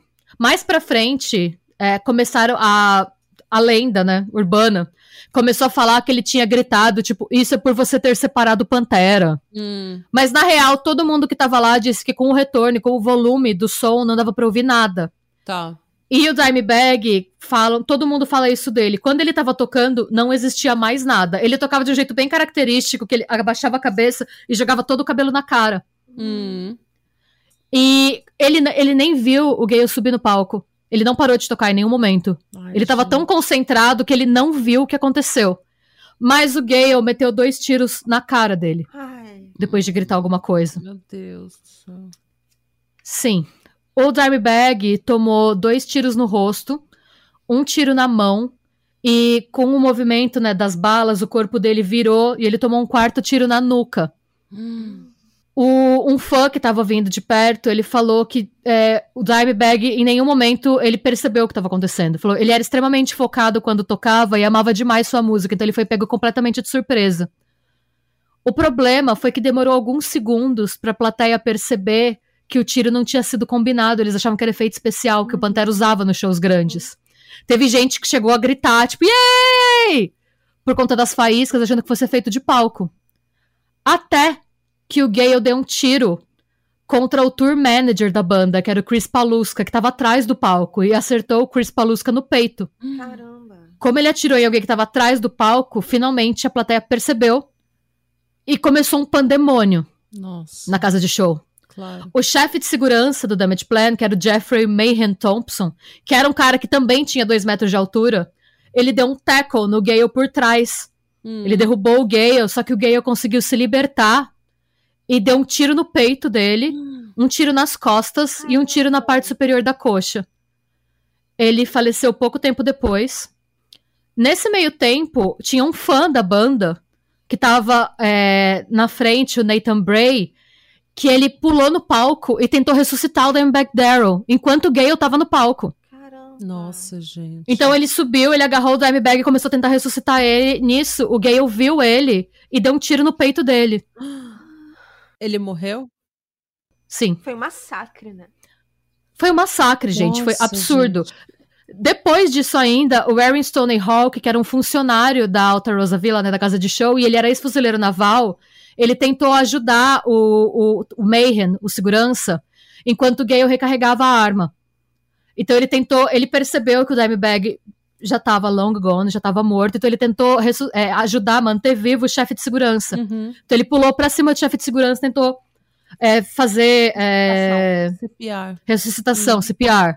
Nisso, o Gale viu e deu seis tiros nele. Quatro no peito, um na mão e um na perna. Depois disso ainda, o Travis Burnett, ele era um road da banda Volume Dealer, que também tava tocando, né? Ele tentou desarmar o Gale, mas ele era muito menor que o Gale e ele levou um tiro no braço. Nisso, o Gale perdeu os óculos, ele usava esses óculos fundo de garrafa, e acabou errando, ele perdeu, ele não enxergava direito, e ele deu vários tiros pra cima, tentando mirar na cabeça do Travis, só que o Travis era bem menor do que o Gale, né? Então ele errou os Uhum. tiros. O Travis conseguiu fugir, e na sequência, o técnico de bateria da, da banda, do Damage Plan, que era o John Cat Brooks, tentou subjugar o Gale também. E acabou também sendo baleado duas vezes e feito de refém.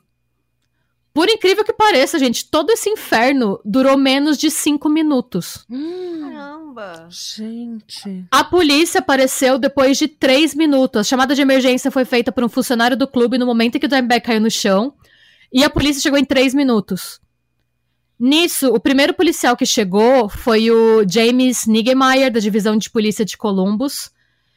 Pediram pra ele esperar reforços, porque falaram que tava um pandemônio lá dentro. Ele não quis esperar porque ele ouviu os tiros, ele entrou sozinho. Ele se escondeu, ele veio pela porta dos fundos bem devagar e ele se escondeu atrás da bateria do Vinnie Paul. Hum. Nisso, ele viu que o, o Gale tava com um refém no braço. E ele conseguiu executar o Gale com um único tiro na cabeça de uma espingarda Remington modelo 870 calibre 12. Lindo. Matou o Gale instantaneamente. Quando ele foi examinar o corpo do Gale, o Gale ainda tinha meio pente na pistola Hum. e outros 30 cartuchos de munição. Ele tava pronto pra Caralho, matar todo mundo. Era- Realmente um massacre. Foi um massacre, ele tava pronto pra matar a balada inteira. Enquanto não parassem esse homem, ele não ia parar de atirar. Hum. Os, ah, depois de tudo, gente, foram cinco minutos. Ainda tentaram ressuscitar o Dimebag até os paramédicos chegarem. Os fãs ficaram fazendo CPR nele. Hum. Só que ele foi declarado morto. Falaram que ele provavelmente nem sentiu nada. Que ele morreu na hora. Ele tinha só 38 anos. O Jeffrey Mayhem Thompson tinha 40 anos. O Aaron Stoney Hawk tinha só 29 anos. Eles todos foram declarados mortos no local. E o Nathan Bray, que foi o fã que tentou ressuscitar o Dimebag, ele foi transportado para o Riverside Methodist Hospital, mas ele foi declarado morto às 11h10. O Paluska, que tomou tiro no peito, e o Brooks foram levados para o hospital, mas eles se recuperaram. Hum. E o Travis Burnett, que foi o cara que tomou tiro no braço, que foi feito. É, é, que tomou tiro no braço, que correu, que miraram na Uhum. cabeça, né? Ele nem quis ir pro hospital. Ele falou: não, não, é, segue, o baile segue. Esse daqui não é nada. Depois disso, tá? O James Nigemeyer, o policial, ele teve uma. Ele sofreu de PTSD, né? De estresse pós-traumático, síndrome de estresse pós-traumático. Hum. E ele acabou tendo que se aposentar precocemente do corpo de polícia. Ele que deu o tiro Oi. na cabeça do Gale. Isso, ele que executou o Gale. Tá. Hoje ele é um ativista de saúde mental que ajuda policiais que sofreram lesões mentais e emocionais durante seu tempo de serviço. Que legal. Esse ataque, ele ficou conhecido como Columbus Nightclub Shooting, ou o tiroteio na casa noturna de Columbus, né? Uhum. E até hoje é uma das maiores tragédias da cena do metal. Hum. É, e a morte do Dimebag mudou completamente as regras de conduta da cena, bem como a liberdade que os fãs tinham de subir no palco durante as performances, tá? Uhum. E aí eu peguei uma frase que o Scott Ian, que é o vocalista da banda Anthrax, deu. É, ele falou isso um pouco depois do que aconteceu. Ele falou: depois que algo assim acontece com um dos seus melhores amigos, você. Como você pode se sentir seguro em qualquer lugar, em qualquer momento? Nas poucas vezes em que algum fã subiu no palco durante um show nosso, depois disso, não importa o quão amigável esse fã seja, a primeira coisa que eu penso é: cara, você não devia estar nessa porra de palco. Hum. Pra mim, tudo mudou depois que o Dime foi morto. O palco tornou-se proibido pra todos, menos pros músicos. Eu não dou a mínima por quanto você tá se divertindo. Fique fora do palco. Claro, gente. Isso prejudicou Depois- muito, né? Porque acabou com a interação Sim. do público Acabou, acabou. com a banda, que era algo super legal, super natural, como você mesmo falou, era a oportunidade de você conseguir um autógrafo, uma foto. Acabou. Acabou, acabou. E, gente, o Vini Paul, ele sumiu da mídia depois do que aconteceu. Ele só voltou a dar as caras dois anos depois, em 2006. E quando ele falou sobre isso, né, ele contou sobre a noite, só depois. Ele ficou. Foi assim, eu imagino pra ele como. Na verdade, eu não consigo imaginar como deve ter sido pra ele, sabe? Ele falou: antes do show começar, estávamos assistindo o show de uma das bandas de abertura. Eles estavam tocando músicas do Parliament no estilo heavy metal e estavam todos vestidos como G.I. Joes. Nós estávamos tomando shots, espiando a banda e rindo sobre a coisa toda. Então estávamos todos de bom humor. Subimos no palco e logo, logo antes de entrarmos, Dime estava aquecendo as mãos e colocando brilho labial. A última coisa que eu disse a ele foi: Van Halen? Eles tinham uma- um código sempre que eles estavam nervosos ou passando por um momento difícil, que era a fase que eles estavam com o Damage Plan depois do fim do Pantera. Van Halen era uma palavra que eles usavam pra falar: vamos, vamos se divertir, a gente não precisa tipo, se preocupar com nada, vamos fazer um bom Uhum. show e foda-se o resto. Uhum. Ele falou, ele ergueu a mão pra mim em um high five e disse: Van fucking Halen. Essa era a nossa palavra de código pra deixar tudo fluir e nos divertirmos. E essa foi a última coisa que ele me disse. É apenas insano. Ai, gente. E ele teve sorte também não ser uma das vítimas, né? Teria sido o cara, foi o cara que a sorte, né, que a bateria fica pra trás e que o- e a guitarra fica na frente, né? Porque ele teria acertado qualquer um dos irmãos. O plano dele era chamar os dois, era ser quem tivesse mais perto dele, porque ele queria penalizar a banda, Uhum. sabe? Então assim, é, é- foi foda, Sim, foi foda, foda. enfim. E aí você, ele era tanto os irmãos Abbott de maneira geral, eles eram muito queridos no mundo da música, porque eles eram meio que a antítese do Phil Anselmo. Eles eram os caras que eles conversavam com todos os fãs, interagiam com todo mundo, interagiam com outros músicos que estavam começando, e pra eles era só sobre a música, então eles não tinham treta. Uhum. Não tinha né? Consequentemente, não tinha, era, era sobre a música. Hum. Então, assim, é, a lista de convidados foram milhares de músicos pro enterro. O Corey Taylor foi, o Van Halen, o Ed Van Halen foi, o Zac Wild, que era amigo pessoal deles, o Jerry Cantrell do Alice in Chains e o Dino Casares do Fear Factory. Tem uma coisa muito bonita que aconteceu, porque um pouco antes de morrer, o Dimebag e o Vinnie Paul conheceram o Ed Van Halen, que era o sonho deles, conhecer o Ed Van Halen. Hum. E ele perguntou porque, pro, pro Ed, né, se ele poderia usar uma réplica da guitarra dele, do Van Halen, que era uma Charvel Bumblebee original de 79, é uma guitarra que ela é preta e dourada. Uhum. E ele perguntou: Ah, cara, eu sou apaixonado pela sua guitarra, eu sempre gostei. Você se importaria se eu pedisse uma réplica pra usar nos meus shows? E no enterro, o Van Halen levou a guitarra dele e, e levou pra ser enterrada com o Dimebag. E ele falou: Dime era único e um original merece a original. E ele deu a guitarra pro Dimebag ser enterrado com a guitarra dele. Hum. É, eu fiquei até emocionada. O Gene Simons, que era o Kiss, do né? Kiss, né? Uhum. Ele doou, um- ele, ele fez questão de doar um caixão personalizado pro Dimebag. Depois a gente vai colocar foto nas nossas redes sociais.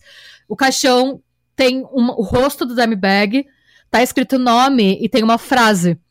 Tá falando, ele veio, é, he came to rock, né? Ele veio para o rock e ele tocou rock como nenhuma outra pessoa.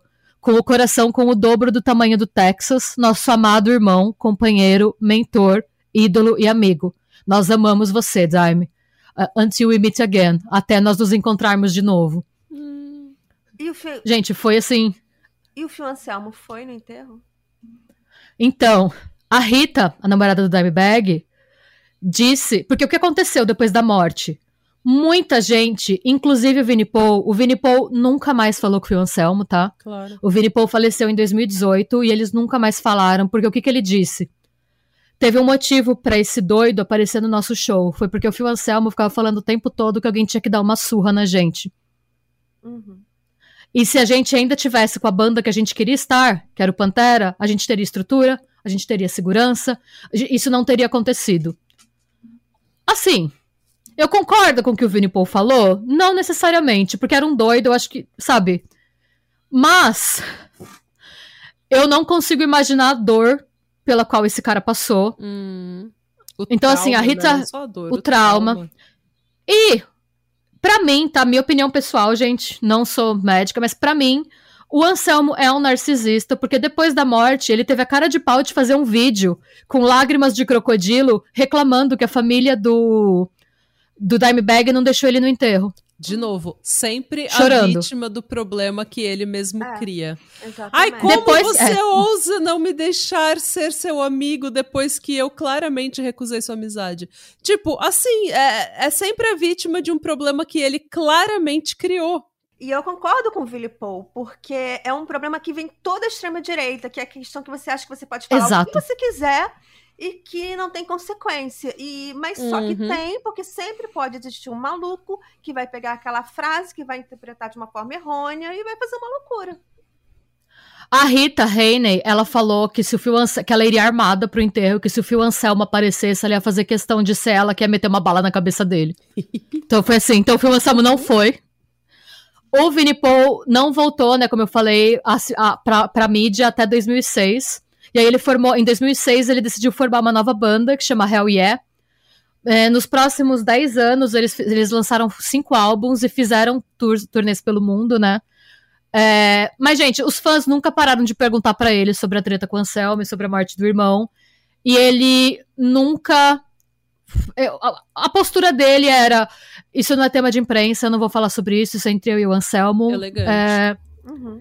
mas perguntavam muito: o Pantera vai voltar? O Pantera vai voltar? O Pantera vai voltar? E o que o, o Vini Paul foi, sempre foi assim, extremamente adamant, assim, extremamente decidido, curto e grosso. Enquanto eu for vivo, o Pantera nunca vai voltar. O Pantera morreu com meu irmão. Era a nossa banda, era um Uhum. projeto meu com ele. Não vai voltar. Enquanto eu for vivo, não vai acontecer. Não vai acontecer. Uhum. Para, não tem. Odeio aquele cara. Aquele, se aquele cara não tivesse sido o bosta que ele é, o meu irmão não teria morrido. Então, assim, foda-se. Não vai ter. Uhum. E por que, que eu fico Certíssimo. puta? O Vini Paul faleceu em 2018 de um problema no coração com 50 e poucos anos. Adivinha se o Anselmo não veio começar o Pantera de Ah. novo? Obviamente. Obviamente, enfim, eu vou falar disso um pouco mais tarde. A Rita Haney, que tava com o Dimebag há o quê? 20 anos? 18 anos? Não sei. Ela se abriu pela primeira vez sobre o ocorrido em 2019, quando fizeram 15 anos que o Dimebag morreu. E ela fez um post que também me deixou com os olhos molhados, que eu vou ler pra vocês, que foi: Bem, aqui estamos nós no dia D. 15 anos. Já faz tanto tempo assim. Eu com certeza sinto falta daqueles olhos. E de você me dizendo: Venha para o seu lugar favorito. E então tocar o espaço entre seu pescoço e seu ombro. Você sabia que aquele realmente era meu lugar favorito. Ai, eu fico até. Estar presa dentro de mim mesma desde ontem me deu muito tempo para recordar tantos momentos diferentes. A única vontade que senti hoje foi uma necessidade estranha de verificar as horas. E então eu percebi que eu estava assim porque era mais ou menos o horário em que eu estava saindo da garagem e ela estava indo encontrar com ele. Hum, Eu que eu tava saindo da garagem no Rockbox e recebi a ligação de Vini. Estranho como as coisas ainda podem ser tão vívidas depois de todo esse tempo. Eu penso em como eu não conseguia ficar com raiva de você porque você sempre me fazia rir. E mesmo agora, quando eu choro, você faz algo engraçado aparecer na minha cabeça. Então eu engulo e engulo em seco, o que tem sido um pouco difícil hoje, já que estou lutando com uma dor de garganta. Não é a melhor hora pra ficar presa no sofá. Esse geralmente é o tipo de merda que eu escrevo em meus diários, então peço desculpas por tagarelar. O objetivo desse post é agradecer. Obrigado a todos por amá-lo e lembrar dele. Também obrigada a todos os pensamentos e palavras gentis que recebi hoje em todas as plataformas sociais. Ainda tenho a melhor vida. Obrigada, Daryl. Ela ainda recebe, ela é uma das beneficiárias do estate dele. Eu fico muito triste, porque o Jerry, ele enterrou a família inteira, né? A Carolyn, ela faleceu em 99 de câncer. Nossa. Com a morte do Vini em 2018, o Jerry é o único que fica vivo. Ele sobreviveu, assim. Ai, gente. É... Ninguém devia É, sobreviver os filhos. Uhum. Depois, uma coisa que eu também achei bonita é que depois que o Vinnie Paul faleceu, o Gene Simons também deu o caixão pra combinar com o do Dimebag. Os dois são enterrados juntos em caixões que combinam com os rostos dos dois. Ai, E a...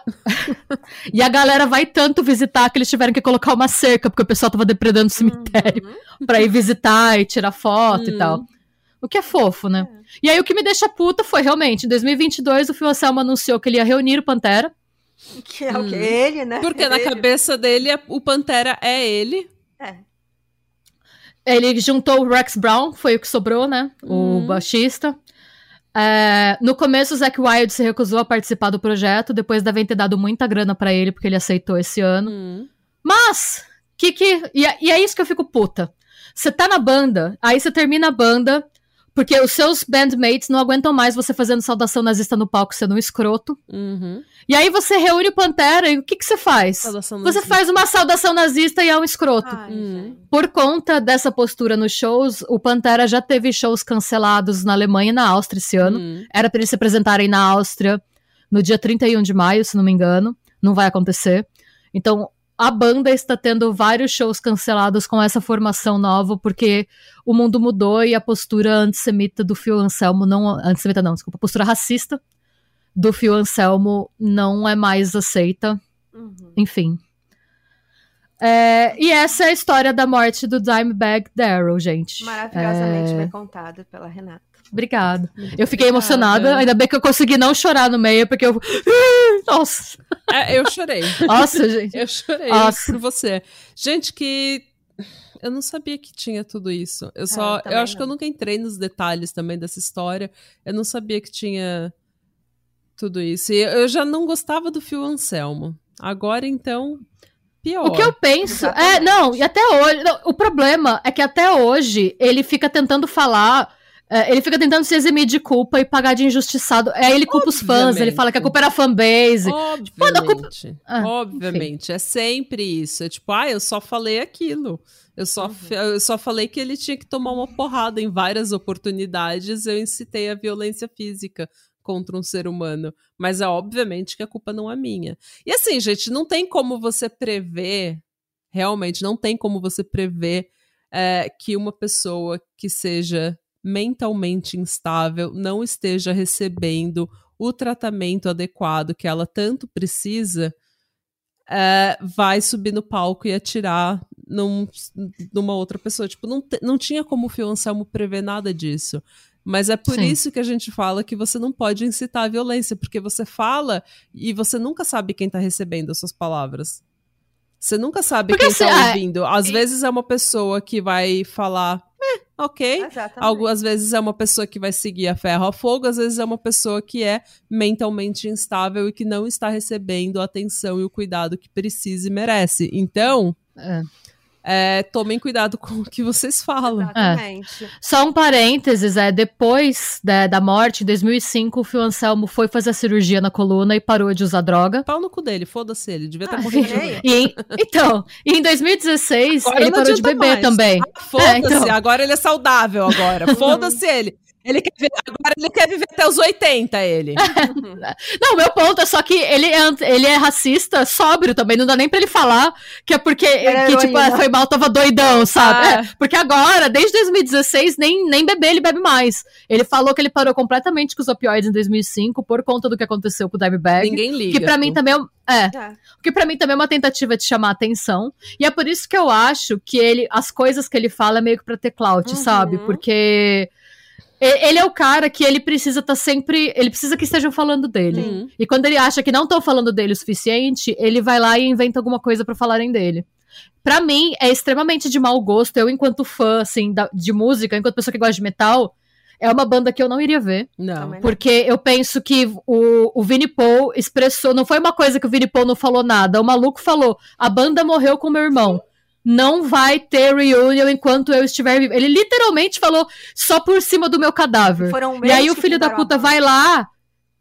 E aí o filho da puta vai lá e literalmente passa por cima do cadáver dele. Porque foi só isso que faltou ele fazer. Foi isso. Ele só faltou tocar Então, assim, no, eu no fico- cemitério, né? Ele só faltou ir em cima. É, só faltou ele ir até lá pra pisar, literalmente, porque o cara expressou, tipo, a banda morreu com meu irmão. E, e eu penso que assim, é, os irmãos Abbott tiveram a finesse de pensar, não vamos colocar outra pessoa no lugar do Anselmo no Pantera, porque vai gerar todo um problema, e porque a gente gosta de música, a gente cria outra banda, não tem problema. Que foi uma finesse que o Anselmo não teve. Hum.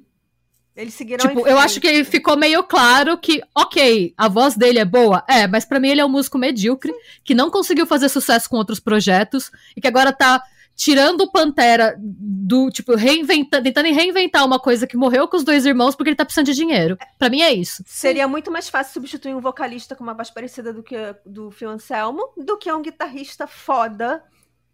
Sim.